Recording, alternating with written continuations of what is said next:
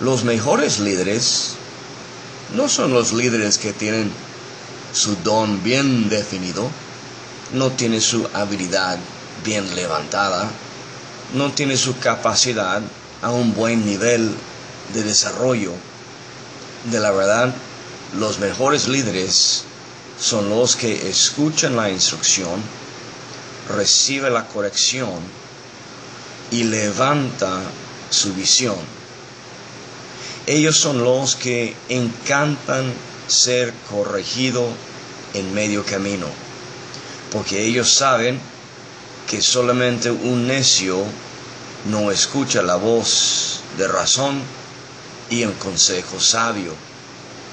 Muchos líderes mueren en medio camino porque no están dispuestos en su corazón ni comprenden su mente la necesidad de ser levantado, corregido y capacitado. La pregunta de hoy es, ¿qué clase de líder estoy siendo?